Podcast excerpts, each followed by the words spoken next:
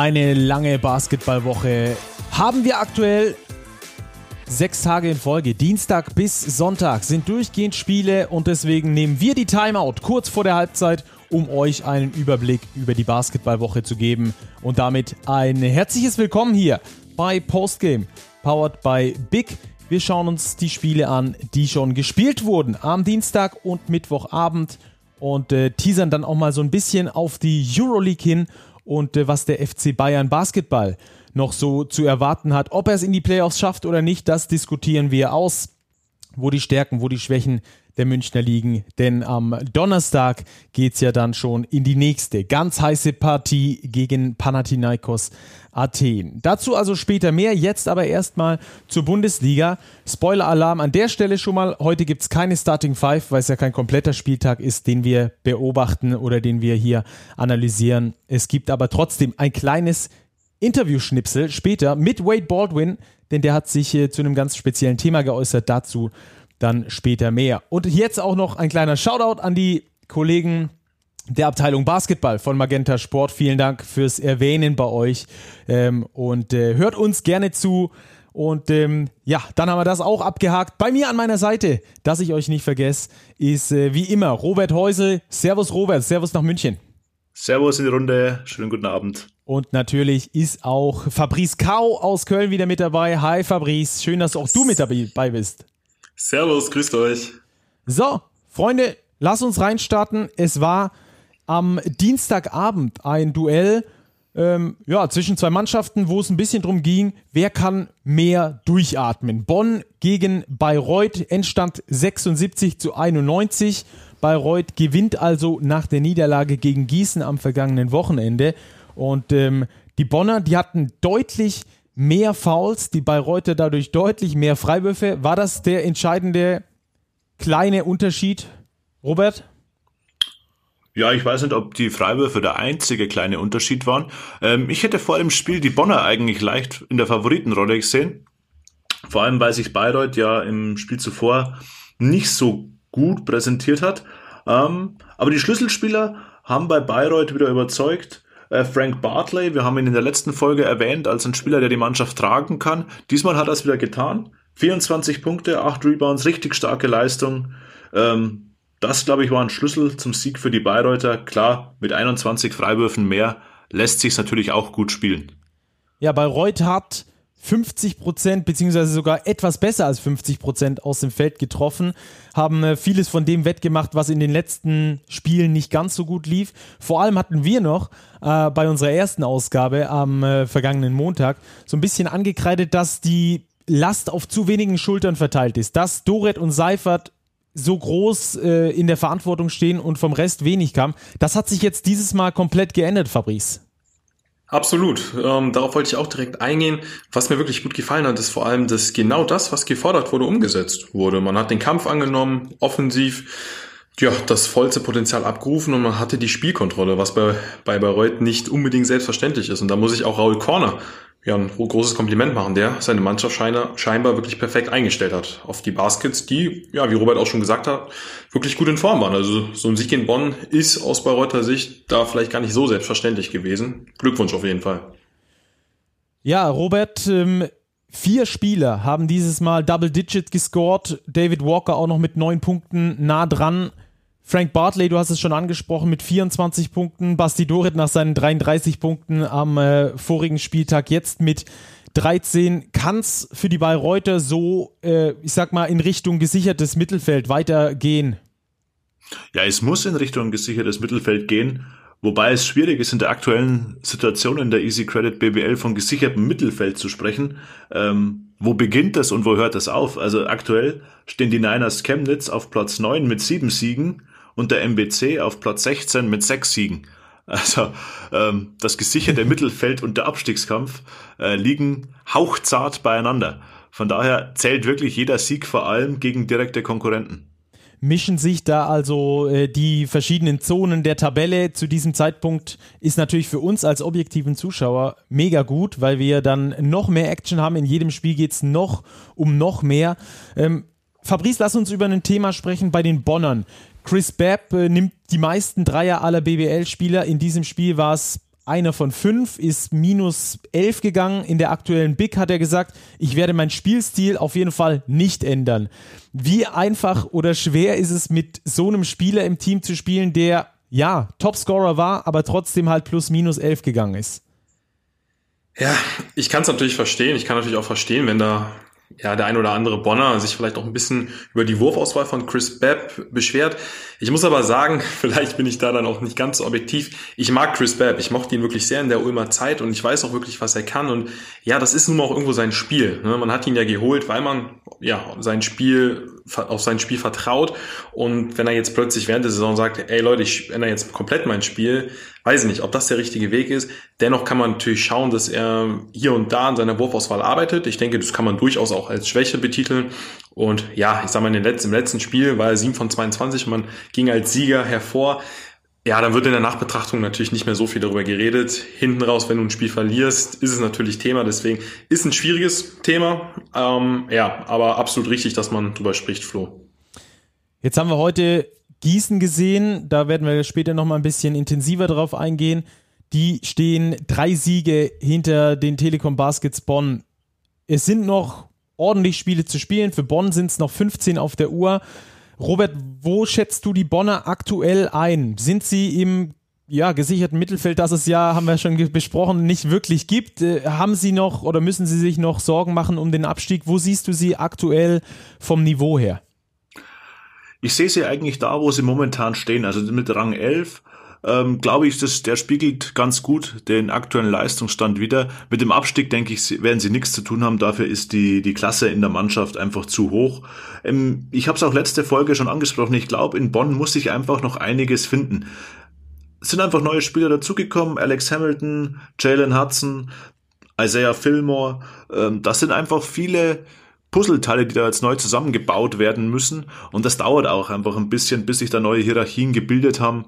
Daher glaube ich, Bonn wird noch genügend Siege einfahren, um letztlich in der Endabrechnung wirklich im gesicherten Mittelfeld zu stehen. Ja, das sieht man dann auch ganz gut daran, dass sie das äh, mit das beste Korbverhältnis dieser unteren Tabellenhälfte haben. Also ab Platz 9 gibt es keinen, der ein besseres Korbverhältnis hat als die Telekom Baskets Bonn. Die haben also verloren gegen Bayreuth 76 zu 91 heißt es am Schluss nach drei Siegen in Folge müssen die Bonner also jetzt mal wieder eine Niederlage hinnehmen. Das äh, mal so viel dazu zum Dienstagsspiel. Dann würde ich sagen, wir switchen direkt mal rüber zum Mittwoch. Da gab es ein Derby im Norden, Braunschweig gegen Göttingen. Am Schluss hieß es da 91 zu 102. Auch da war die Frage, wer kann mehr, ein bisschen mehr durchatmen, wer kann vielleicht sich ja einfach mal so ein bisschen ähm, bisschen mehr chillen, wollen wir es vielleicht mal ganz leger sagen. und äh, es sind die Göttinger, aber ich glaube, da ist von chillen nicht so richtig die Rede. Äh, Fabrice, die Göttinger haben schon weiterhin Druck, dass sie von da unten wegkommen müssen.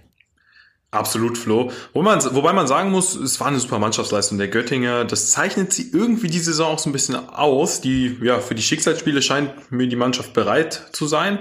Es war auch genau richtig vom Management, sich mit Booker und Lomasch noch nachzuverpflichten. Man hat sich halt irgendwo auch eingestanden, dass man in der Breite noch Verstärkung, Verstärkung benötigt. Und das zahlt sich jetzt aus. Deswegen auf jeden Fall Glückwunsch nach Göttingen. Es war ein super Spiel. Klar, man könnte jetzt äh, das Haar in der Suppe suchen, 91 Punkte kassiert. Ich finde aber nicht, dass sie defensiv so schlecht agiert haben. Die Mannschaft hat gekämpft. Und ja, dass man hier und da Schwächen hat, das weiß man, aber ich fand, das war eine super Leistung der Göttinger.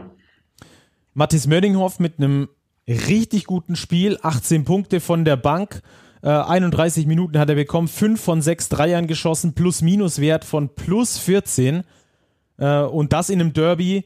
Robert, äh, solche Impulse von der Bank haben den Göttingern gefehlt und sind jetzt da auch Lomasch, sehen wir, mit 13 Punkten und einem Plus-Minus-Wert von 10 äh, der hat auch richtig abgeliefert. Ja, mit Richard Lomasch haben die Göttinger wirklich einen guten Spieler dazu bekommen. Ich finde, bei ihm merkt man, dass er Erfahrung auf wirklich hohem europäischen Niveau schon gesammelt hat. Und so ein Spieler tut der Mannschaft natürlich gut, vor allem wenn er von der Bank ähm, kommen kann. Ähm, und da ergänzt sich das, glaube ich, ganz gut mit den Qualitätsspielern, die da sind. Ich sehe die Göttinger Mannschaft sehr gerne, weil ich finde, die haben Spieler, die wirklich sehr, sehr interessant sind. Ich denke da vor allem an Ty Odiasse und Aubrey mhm. Dawkins. Ich glaube, dass die Spieler, wenn sie ihre Entwicklung so weiternehmen, noch auf deutlich höherem Niveau spielen werden. Also das ist eine richtig interessante Mannschaft, die da zusammengestellt wurde. Ja, bin ich ganz bei dir. Gerade Tai Odiassi, der hat mich auch heute wieder komplett überzeugt. Sechs von sieben von seinen zwei Punktwürfen getroffen trifft keine schlechten Entscheidungen dazu. Sechs Rebounds ist immer wieder über dieses LU-Play auch anspielbar. Äh, das ist für mich wirklich ein Spieler, der macht richtig, richtig Spaß und da kann ich mir auch vorstellen, dass wir den in den nächsten Jahren dann entweder bei etwas ähm, höher dotierten BBL-Clubs sehen werden oder vielleicht dann auch äh, im Ausland, weil mit seiner Athletik, mit seiner Schnelligkeit kann der wirklich überzeugen. Das hat richtig Spaß gemacht und ja, ich meine, über Aubrey Dawkins müssen wir heute nicht sprechen. Übrigens sehr sympathisch in seinen Interviews, finde ich, nach den Spielen.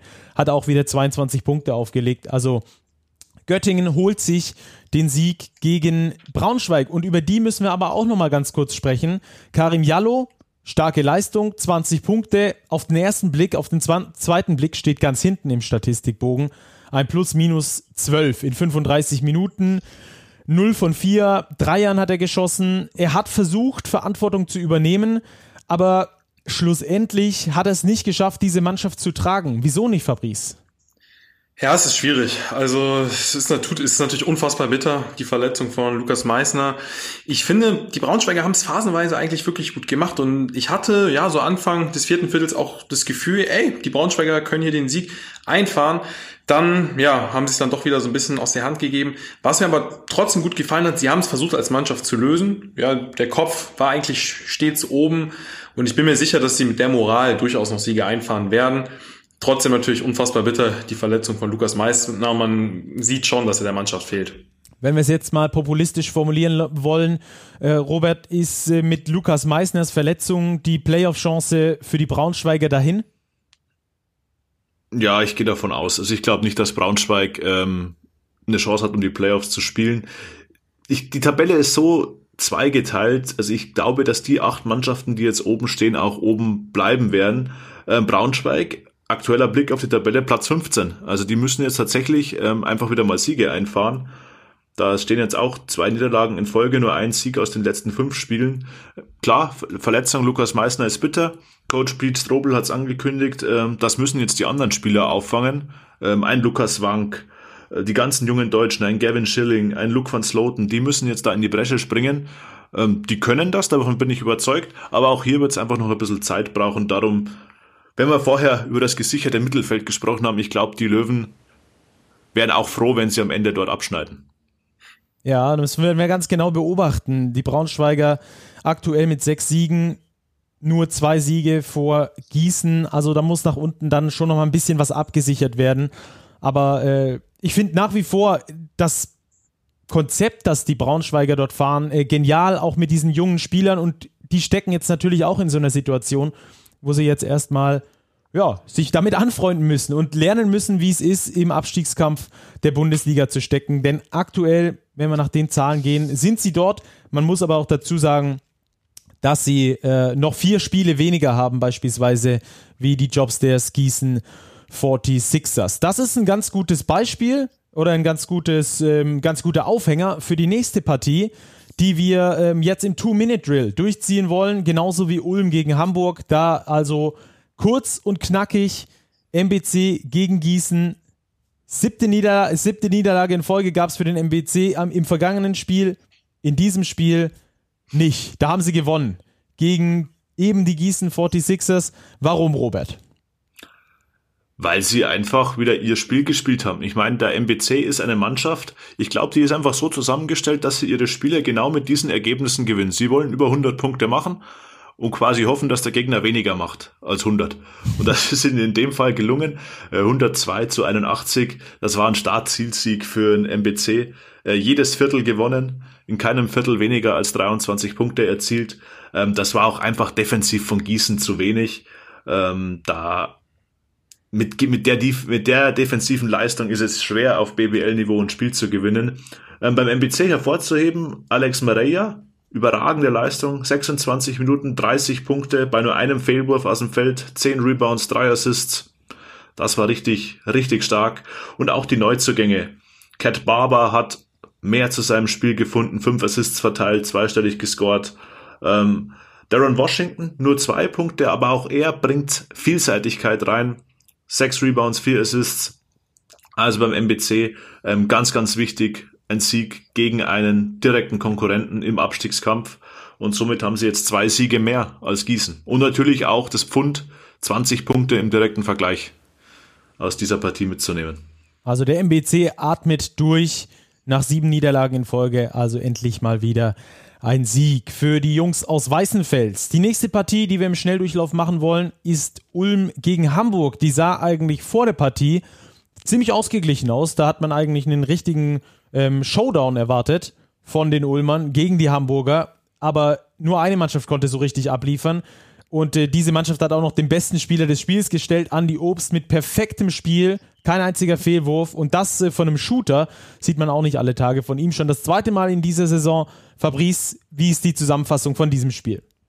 Ja, Ulm hat von Anfang an klar gemacht, dass sie dieses Spiel gewinnen wollen und ja, an ihrer Erfolgsserie anknüpfen wollen. Hamburg versuchte natürlich dagegen zu halten, aber um ehrlich zu sein, war da wenig zu holen heute. Wenn Ulm so konzentriert über 40 Minuten agiert, ist meiner Meinung nach wieder voll mit ihnen zu rechnen. Du hast angesprochen, Flo, ein überragender Andi Obst, der am Ende auf 20 Punkte kam, ohne Fehlwurf, natürlich überragend und zeigt auch, dass er die Mannschaft tragen kann. Ja, Glückwunsch nach Ulm. Äh, für die Hamburger ja, ist jetzt ein wichtiges Spiel gegen Chemnitz. Wird auch nochmal so ein kleiner Gradmesser, beziehungsweise man wird auch sehen, wo die Reise genau hingeht. Und für die Ulmer, ja, steht dann das Topspiel gegen Alba Berlin an. Ich bin auf jeden Fall heiß aufs Spiel. Bin gespannt. Also die Ulmer werden auf jeden Fall Chancen haben, wenn sie so wie gegen die Hamburger spielen. Ja, Hamburg. Ja, aber Robert, hau rein. Ja, bei, der, bei den Ulmern fand ich ja auch äh, schön zu sehen, dass das Teamplay richtig gut funktioniert. Also 21 Assists bei 28 Field Goals, richtig stark. Alle Spieler involviert. Patrick Heckmann hat als einziger nicht gespielt. Aber ansonsten ist das echt wieder eine flüssige Leistung gewesen der Ulmer. Ähm, auch gegen eine gute Defense, die die, Towers, die die Towers normalerweise spielen. Daher wirklich Hut ab vor den Ulmern. Das war eine reife Leistung und auch wirklich ein ungefährdeter Sieg zwischenzeitlich mit 20 schon geführt. Chapeau nur acht Ballverluste, also wirklich sehr, sehr solide, was die Ulmer da gezeigt haben. Die Hamburger verlieren nach dem Spiel gegen Ludwigsburg, also gegen die zweite schwäbische Mannschaft und müssen jetzt äh, gegen Chemnitz antreten. Wie es Fabrice schon gesagt hat, das könnte dann nochmal so eine Bestätigung werden, ob es für die Towers Richtung Playoffs geht oder ob sie sich nochmal nach unten orientieren müssen, denn die Chemnitz Niners sind aktuell auf dem neunten Platz. Äh, Stand um, am Mittwochabend nach den gespielten Spielen. Also Chemnitz 9., Hamburg 7. Da dürfen wir auf jeden Fall ein tolles Match erwarten, das wir dann natürlich hier wieder bei uns bei Postgame analysieren werden. Ein Spiel war dann noch und äh, über das wollen wir jetzt nochmal ein bisschen ausführlicher sprechen. Kreilsheim gegen Würzburg. Als allererstes Mal Glückwunsch an Alex King zum 600. BBL-Spiel in seiner Karriere. Das ist äh, Wahnsinn, was der Typ abreißt. Ich hatte ihn äh, auch selbst schon mal im Interview mega sympathisch und man weiß auch, wieso der immer noch spielt. Hat ja ähm, ganz am Anfang seiner Karriere schon mal drüber nachgedacht, diese zu beenden. Gott sei Dank hat das nicht getan. Und äh, war dann also auch noch in seinem 600. BBL-Karrierespiel erfolgreich mit Würzburg gegen Kreilsheim. Und ähm, ja, es war ein tolles Spiel vor allem von den Würzburgern, weil die mit sehr viel Energie gekommen sind, am Schluss mit 94 zu 84 mit 10 Punkten in Kreilsheim gewonnen haben. Robert, woran lag's? Ja, letztlich glaube ich an der, an der nötigen Energie oder an der richtigen Energie der Würzburger. Die haben richtig gut gearbeitet am offensiven Brett. Die Statistik gibt das gar nicht so her. Sechs Offensivrebounds stehen da nur, aber ich glaube, es waren mindestens vier, wenn nicht sogar fünf davon im Schlussviertel. Also da die haben einfach zugepackt in den entscheidenden Momenten. Und für Würzburg muss ich sagen, äh, freut es mich wirklich, weil ich hatte die vor der Saison, da hatte ich echt ein bisschen Bauchschmerzen, ähm, hatte die schon eher auf dem Zettel als möglicher Abstiegskandidat. Und die haben sich total gut gemacht, jetzt auch mit den Neuverpflichtungen. Äh, Coach Dennis Wucherer hat da jetzt eine schöne Mannschaft zusammengebastelt, wo immer mehr ein Rädchen ins andere greift und daher jetzt auch wirklich äh, verdient den überraschenden Sieg bei den Merlins geholt echt richtig schön für Würzburg, dieser Auswärtserfolg. Und ganz wichtig vor allem auch, äh, gerade beim Blick nach unten, einer ist mir besonders aufgefallen, das war Murphy Holloway. Er ist sein zweites Spiel gespielt für die, für die Würzburger. kam ja aus Korea, wenn ich es richtig weiß, hat äh, elf Punkte im Schnitt mittlerweile in diesen beiden Spielen aufgelegt. Also der kann den Würzburgern richtig weiterhelfen. Und das haben wir auch gesehen, vor allem mit seiner Energie. Die fand ich äh, besonders beeindruckend, Robert. Ja, der ist eine richtige Kante. Also der ist so ein Typ, glaube ich, der kann eine Mannschaft mitreißen. Der, das ist ein, ein guter, guter Transfer. Also ich weiß nicht, wie Dennis Wucherer auf den Spieler gekommen ist, ähm, aber den, glaube ich, hat er gut gescoutet. Ähm, einfach eine enorme Physis, eine enorme Energie. Ähm, hat sich auch schon erstaunlich gut integriert, gezeigt ins Teamplay der Würzburger. Also das wirklich eine sehr, sehr gute Nachverpflichtung. Genauso aber auch wie Rob Lowery, ähm, der ja auch relativ wenig Anlaufschwierigkeiten zu haben scheint und auch eine gute Mischung ins Spiel bringt, finde ich, bei Würzburg. Einen gewissen Speed, ein gewisses Scoring, aber auch das Auge für den Mitspieler. Ähm, da haben sie echt zwei gute Jungs nachverpflichtet. Denke ich auch. Murphy Holloway mit 15 Punkten, entscheidend beteiligt am Sieg der Würzburger. Plus-Minus-Wert von plus 15. Da war er der beste Spieler im kompletten Spiel. Also von daher hat man seine Energie dann auch äh, nochmal statistisch erfasst. Das finde ich ja mal dann ganz nett. Äh, die Würzburger auch das Rebound-Duell gewonnen mit 31 zu 26. Ganz zum Schluss war es aus meiner Sicht von den Hakro Merlins etwas lazy da haben sie dann sehr viele Offensivrebounds noch hergeschenkt in der Schlussphase, wo es dann nochmal hätte knapp werden können. Auch etwas kopflos in der Offensive. Entsprechend äh, geht dieser Sieg für die Würzburger in Ordnung und die Merlins müssen dann nach der Niederlage gegen Alba Berlin jetzt die zweite Niederlage in Folge einfahren. Aber die stehen immer noch unter den Top 4 dieser Liga. Stand, wie gesagt, Mittwochabend und ähm, das ist eine riesengroße Leistung, die von so einem etwas schwächeren Spiel, das es hier mal gegeben hat, äh, nicht wirklich äh, ja, be beeindruckt wird. Jetzt äh, sprechen wir noch über eine Kleinigkeit bei den Merlins. Für mich Bell Haynes mit einem semi-guten Spiel, hat zwar 12 Punkte gemacht, aber ein Plus-Minus-Wert von minus 22. Sein Backup, Nimrod Hillard, hat aber ein Spiel gemacht mit einem Plus-Minus-Wert von plus 12 bei elf Punkten. Äh, Fabrice, was ist denn da los? Ja, also ich habe auch schon gegen Alba gemerkt, Hillard scheint langsam anzukommen und das ist auch wirklich wichtig und auch wichtig für Bell Haynes, dass er weiß, okay, da ist jemand, ein Backup Point Guard, wer weiß, vielleicht äh, entwickelt er sich auch noch zum Starter, aber da ist jemand, dem er ja die Verantwortung so ein bisschen übertragen kann und das ist natürlich auch wichtig, weil Coleman ja bis zum Saisonende noch ausfällt. Ich glaube, man hat schon gemerkt, dass die deutliche alberne Niederlage dann doch noch etwas in den Köpfen war. Als Spieler streitest du sowas natürlich ab, was auch verständlich ist. Ich denke, die Wahrheit liegt irgendwo so ein bisschen in der Mitte. Die Merlins, wie du es auch schon gesagt hast, spielen eine überragende Saison. Und die Kreuzheim Merlins dürfen auch mal ein Spiel gegen Würzburg verlieren. Sie müssen eben, ja, jedes Spiel ans Maximum gehen es kann sein, dass die Siege der Merlins unterbewusst, ne, wirklich nur unterbewusst, vielleicht auch schon ein bisschen als zu selbstverständlich hingenommen wurden. Ich möchte mich da übrigens mit ins Boot nehmen. Ich ja, habe sie auch schon als absolute Spitzenmannschaft tituliert. Ist halt die Frage, ob man so weit schon gehen kann. So eine Niederlage kann extrem hilfreich und lehrreich sein.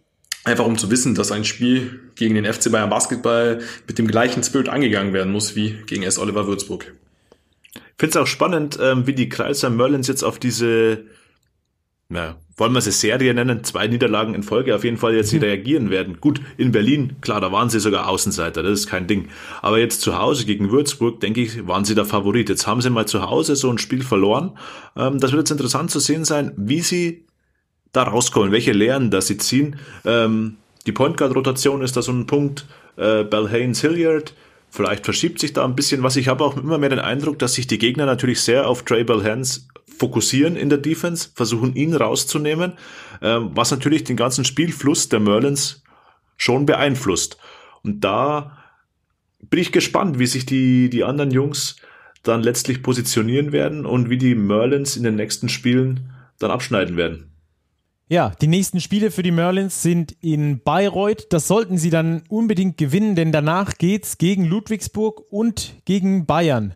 Jeweils zu Hause, aber das äh, sind natürlich zwei große Nummern, bevor es dann wieder gegen Gießen geht. Aber wenn jetzt gegen Bayreuth quasi ähm, das Spiel verloren gehen sollte, dann äh, bist du nicht weit weg von einer fünf Spiele Niederlagenserie. Und ähm, das wäre dann natürlich ein ganz neues Gesicht, was wir diese Saison von den Merlins sehen werden. Wir werden sehen, wie sie damit umgehen. Ich bin mir sicher, dass äh, Thomas Isalo seine, sein Team da wieder rausholt und äh, die Merlins wieder zu Erfolgen führt. Ähm, also nicht falsch verstehen, wir sind nach wie vor äh, wissen, wo die Merlins herkommen und äh, wer die Merlins eigentlich sind, wenn sie mal keinen Zaubertrank getrunken haben.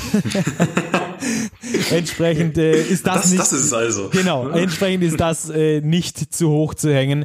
Trotzdem, an diesem Spieltag hat es nicht gereicht. Und so gewinnt also Würzburg gegen Kreilsheim mit 94 zu 84. Übrigens, äh, Fun Fact an dieser Stelle, es war der 20. Spieltag und wenn die, der aufmerksame Hörer äh, jetzt sagt, äh, am vergangenen Wochenende war der 21. Spieltag, äh, was habt ihr denn äh, genommen? Keine Angst, wir haben nichts genommen. Die BBL hat tatsächlich den 20. Spieltag, der am vergangenen Freitag hätte stattfinden sollen, auf diese Woche verschoben, wegen des Nationalmannschaftsfensters und weil da nicht ganz sicher war, ob alle Spieler mit der Testung dann auch tatsächlich hinkommen. Entsprechend wurde dieser Spieltag dann einfach von Freitag auf diese Woche gezogen und der 21. Spieltag, also davor, entsprechend wird der 20. Spieltag nach dem 21. gespielt. Ähm, aber das äh, nur so viel zur Komplettierung dieses Spieltags und dieses Mittwochabends. Morgen ist dann noch die Partie zwischen Fechter und Frankfurt und auch die wird dann ähm, richtig spannend, beziehungsweise zwischen Frankfurt und Fechter. Frankfurt empfängt Fechter. Das wird dann ähm, auch nochmal eine ganz spannende Angelegenheit sein. Kann sich Fechter da unten rauskämpfen oder nicht? Äh, kann Frankfurt wieder so ein bisschen mehr an die Playoffs ranschnuppern? Auch diese Frage können wir dann ab äh, morgen Abend beantworten. Apropos morgen Abend, äh, da sind wir schon wieder bei Robert. du bist morgen Abend in der Halle und äh, wirst dir die Partie Bayern München gegen Panathinaikos Athen angucken in der Euroleague. Was erwartest du denn von dem Spiel? Ja, das wird ein ganz, eine ganz schwere Aufgabe, weil auf dem Papier sind die Bayern Favorit. Panathinaikos steht in der Tabelle deutlich hinter ihnen. Es gibt in der Euroleague keine Pflichtsiege, aber eigentlich ist es ein Pflichtsieg, wenn du in die Playoffs willst. Ein Heimspiel gegen ein Team, das weiter hinten steht in der Tabelle. Ähm, Im Hinspiel hatten die Bayern aber wenig Chance in Athen. Da sind sie vor allem mit den großen Spielern von Panathinaikos nicht gut zurechtgekommen. Also da bin ich wirklich gespannt, ähm, was die Bayern da liefern werden, weil ein Heimsieg jetzt nach dem Sieg in Belgrad nachzulegen, das wäre schon ein richtiges Pfund im Playoff-Rennen. Vor allem, wenn man sich da auch die Tabelle anschaut, das ist unglaublich, diese Euroleague-Saison. Ähm, da ist vom Platz drei bis neun ähm, quasi alle Teams gleich auf. Also die brauchen schon noch zwei, vielleicht sogar drei Siege, damit es wirklich reicht. Ja, und ihr merkt schon, wir sind jetzt in den ganz spannenden Euroleague-Wochen. Entsprechend wollen wir da natürlich ein bisschen intensiver drauf eingehen, wenn bisher nur fünf BBL-Spiele überhaupt waren äh, in dieser Basketball gefüllten Woche. Und entsprechend wollen wir den FC Bayern Basketball in Sachen Euroleague noch ein bisschen genauer beleuchten. Und da haben wir natürlich mit Robert auch unseren absoluten Experten an der Seite, der seit Jahren den FC Bayern als Journalist verfolgt und entsprechend da auch ähm, sehr viele Insights hat, auch aus Gesprächen mit Trainern, mit Spielern und so weiter und so fort. Es gab ein ganz interessantes Gespräch, das er vor kurzem geführt hat, und zwar mit dem Go-To-Guy des FC Bayern München Basketball. Hier ist äh, ein kurzer Schnipsel mit ähm, Wade Baldwin. Bitteschön. Like I said, it's the, it's the first season where I have to really recognize Um, not just what I can do with the basketball in my hands, but the attitude, you know, without it sometimes. And there's been games, Olympiacos. Um, I had a turnover in the last yeah. minute, second, uh, minute and two seconds of the game, slapping the ball, going out of bounds, giving them possession. That's hurting my team. So, you know, you learn from those things, and you want to build trust between coaching staff, players, and examples like that are not ones that you want to have on your resume. Examples of Alba R. Yeah. So, you know, a bad thing happened and a good thing happened after it. So, like anything you do in life, a bad thing happens, learn, grow. When the opportunity presents itself again, make the change. So, das also Wade Baldwin mit dir im Gespräch, Robert. Ähm, da wird es ja schon fast ein bisschen philosophisch, da geht es schon in Richtung, ähm, wie das Leben läuft. Aber er sagt hier eigentlich nur, dass er das erste Mal in seinem Leben wirklich Verantwortung hat, mit dem Ball in der Hand und ohne den Ball in der Hand. Ähm, siehst du es genauso? Würdest du ihn auch in genau dieser Klasse des Spielers einordnen? Er ist der Verantwortliche für den Münchner Erfolg? Ich würde nicht sagen, dass er da allein Verantwortlicher ist, aber er ist ein Schlüsselspieler für den Bayern-Erfolg. Ähm, man merkt vor allem in der Euroleague sehr oft, wenn es bei Wade Baldwin läuft, dann läuft es auch bei den Bayern.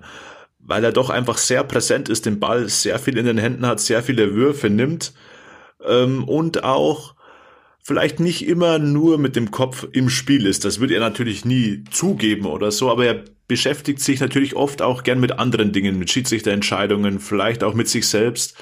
Ähm, und da ist wirklich ein, ein wichtiger Punkt, dass er Learn and Grow. Ich finde, das trifft's ganz gut. Er hat sich in dieser Saison schon entwickelt. Also das Spiel jetzt am Dienstag bei Roter Stern war ein sehr, sehr gutes Beispiel. Er hat zwei Fouls in der ersten Halbzeit, nimmt den letzten Wurf in Halbzeit eins, meint, er wurde gefoult, bekommt keinen Pfiff, holt sich das T nach dem Buzzer. Drittes Persönliches. Sitzt zunächst auf der Bank zu Beginn der zweiten Halbzeit, kommt rein, bekommt schnell sein viertes persönliches Foul. Aber anstatt jetzt in Anführungszeichen durchzudrehen, schafft er es auch, weil ihn Trinkieri zur Seite nimmt, bei sich zu bleiben. Er spielt das Spiel mit vier Fouls zu Ende, ist am Schluss mit 27 Punkten Topscorer, trifft in der letzten Minute einen unfassbar wichtigen Dreier für die Bayern und ist mit Lucic zusammen der Mann, der dann letztlich das Spiel dann gedreht hat. Und das ist so eine Entwicklung bei Wade Baldwin, die man in der Saison beobachten kann, die wirklich spannend ist und auch sehr, sehr positiv ist. Vor allem, weil er mit seiner Attitüde auf dem Feld oft einfach schwer zu lesen ist. Es ist ein total interessanter Spieler. Auch erst 24 Jahre alt, also jetzt auch nicht der typische Euroleague-Leader. Die Euroleague ist ja eher eine alte Liga, wird dominiert von Spielern wie Mirotic, wie Kalates äh, und so weiter und so fort. Und da hatten wir dann natürlich mit Wade Baldwin auch einen relativ jungen Kerl mit am Start. Äh, Wade Baldwin trifft sowohl in der BBL als auch in der Euroleague fast exakt dieselbe Quote von 45 Prozent, ähm, hat aber in der Euroleague fünf Field Goal Versuche mehr als in der BBL. Äh, hat natürlich auch sieben Minuten mehr Spielzeit in der Euroleague als in der BBL, das wollen wir nicht außen vor lassen. Trotzdem ähm, ist das natürlich schon äh, ein Haufen mehr Würfe in kurzer Spielzeit mehr. Warum oder wo siehst du den Hauptunterschied zwischen Wade Baldwin in der BBL und dem Wade Baldwin in der Euroleague? Ich glaube, dass er in der Euroleague einfach noch mehr Verantwortung hat als in der BBL. In der BBL wird er ja doch oft geschont ähm, und in der Euroleague ähm, ist er, wie ich gesagt habe, der Schlüsselspieler für die Bayern auf der Point Guard Position. Ähm, da muss einfach was kommen. Und wenn es bei Baldwin läuft, ich erinnere mich an diese 29 Punkte Gala zu Hause gegen Barcelona, ähm, dann trägt er die Mannschaft. Und das ist ein Fakt oder ein, eine Komponente im Spiel, die die Bayern vielleicht in der letzten Saison eben nicht hatten. So ein Spieler, der da wirklich mal übernehmen kann und auch im 1 gegen 1 scoren kann. Und das ist vielleicht auch der Grund, warum die Bayern aktuell so gut dastehen wie einfach oder schwer ist dann so eine Mannschaft auszurechnen, wenn du weißt, der Point Guard ist gut, dann äh, spielt die Mannschaft gut, der Point Guard ist schlecht, dann spielt die Mannschaft schlecht. Ich meine, Top-Teams wie beispielsweise Mailand haben das ja schon ausgenutzt in den direkten Duellen. Ja, aber das denke ich mir, wie ist es bei anderen Euroleague-Teams? Das Spiel gegen Maccabi der Bayern war ein ähnliches Spiel. Da war auch klar, dass Wilbekin die letzten Würfe nimmt. Ähm, er hat es nicht getroffen. Das ist halt oft so, auch bei, bei Roter Stern. Die haben ihren Jordan Lloyd ähm, FS hat Shane Larkin und Vasamicic.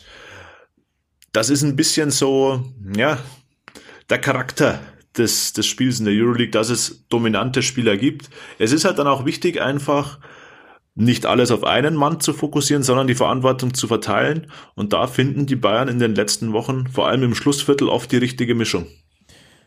Äh, Robert, wenn wir die Bayern aus der Euroleague sehen, oh, die dort äh, richtig gut performen, und dann sehen wir die Bayern in der Liga. Äh, mit dem ein oder anderen Ausrutscher, auch gegen Chemnitz. Ähm, wir hatten auch die Frage per Twitter bekommen, deswegen stelle ich sie jetzt auch äh, sehr gerne euch beiden. Erstmal ähm, Fabrice an dich.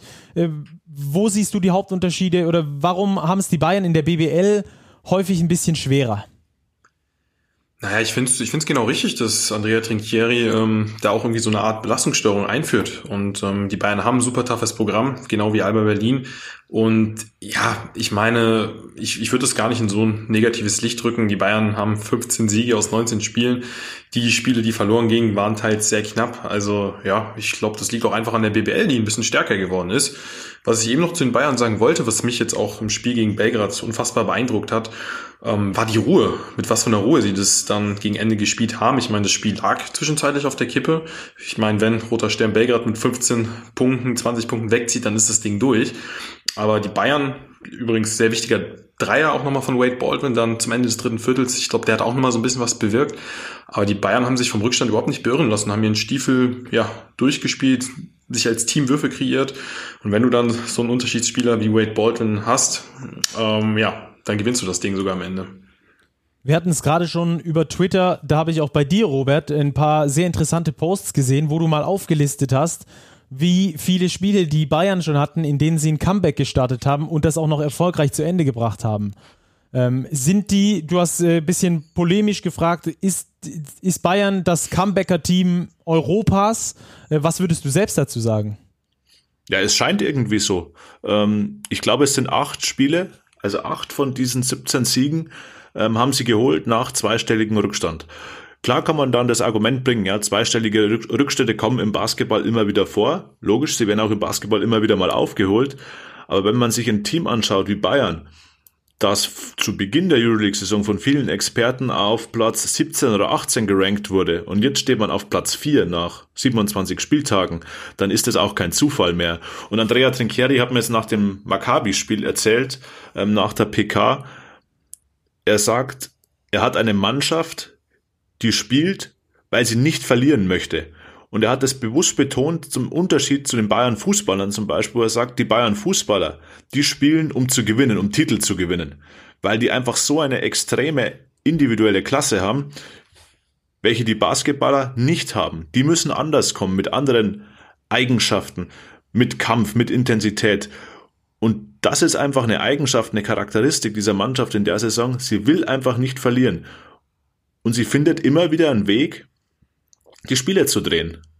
Und das ist beeindruckend. Und daher glaube ich, ist es kein Zufall, dass man es, dass sie so diese Häufung hat, ähm, Spiele zu drehen nach zweistelligem Rückstand. Wobei man ja auch sagen muss, das sind ja keine schwachen Gegner, gegen die es da geht. Also das waren Spiele gegen Maccabi Tel Aviv, gegen Fenerbahce, ähm, jetzt gegen Roter Stern. Das sind richtige Hochkaräter. Und das ist jetzt wirklich eine Qualität der diesjährigen Bayern-Mannschaft, vor allem auch im Hinblick oder im Vergleich zur Mannschaft von letzter Saison, wo die Bayern ja regelmäßig nach Rückständen in der zweiten Halbzeit auseinandergefallen sind und dann mit 30 verloren haben. Also ich meine, in der Rückrunde, bevor äh, die Saison abgebrochen wurde, glaube ich, wurde gefühlt jedes Auswärtsspiel mit 25 bis 30 Punkten verloren. Also das ist jetzt wirklich eine richtige Kehrtwende und die Bayern haben so eine, so eine Gewinnermentalität entwickelt, auch aufgrund von Spielertypen wie Baldwin, aber da würde ich an erster Stelle noch Vlado Lucic setzen. Ja, über den sprechen wir gleich nochmal genauer. Ich würde gerne nochmal ähm, auf ein Thema eingehen, das du gerade schon angerissen hast. Äh, die Defensive.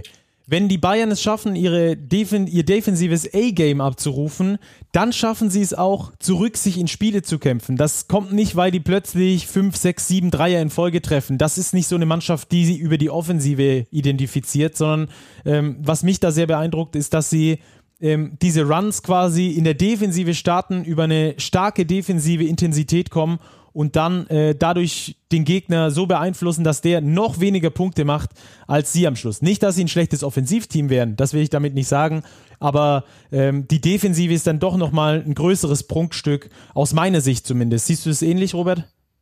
Ja, auf jeden Fall. Also offensiv finde ich die Bayern okay auf Euroleague-Level. Da gibt es sicher deutlich bessere Teams, aber defensiv ist das schon beeindruckend. Vor allem, wenn man sieht, dass sie es halt schaffen, immer im Schlussviertel da wirklich nochmal einen Gang hochzuschalten. Und es ist dann auch so, dass Andrea Trinchieri scheinbar ein gutes Gespür hat für die richtige Line-Up im Schlussviertel. Das war jetzt gegen Maccabi so und es war eigentlich eine Kopie jetzt beim Spiel gegen Roter Stern Belgrad. Da war kein Jalen Reynolds auf der Platte, der ja eigentlich der dominierende Center ist. Da spielt James Gist den Center, Lucic spielt auf der 4 und dann spielen da drei Guards. Also gegen Belgrad waren es Shishko, Baldwin und Weiler Bepp. Das gibt ja Variabilität, das gibt ja Defense. Gist hat Andrea Trinchieri kürzlich mal bezeichnet quasi als sein Defensive Floor General, der Mann, der in der Defense den Hut auf hat. Ähm, und das merkt man jetzt. Und mit der Lineup hat er wieder ähm, das Spiel gedreht. Defense. Da sind wir wieder beim Thema. ja, es ist, es ist so. Die Defense der Bayern ist, wenn die voll anzieht, extrem stark. Und das, glaube ich, ist auch ein Punkt, weil du es vorher angesprochen hast, der in die BBL mit reinspielt. Die Bayern müssen für ihre Siege enorm hart arbeiten. Jeder Euroleague-Sieg ist echt wirklich extrem hart erkämpft. Das kostet brutal viel Körner, die du dann vielleicht in der BBL mal ein bisschen weniger hast. Auch wenn Trinchieri rotiert. Aber es sind halt nun mal auch neun Ausländer, die in der Euroleague eingesetzt werden können. Also neun ausländische Spieler in der Bundesliga müssen da schon drei wieder aussetzen.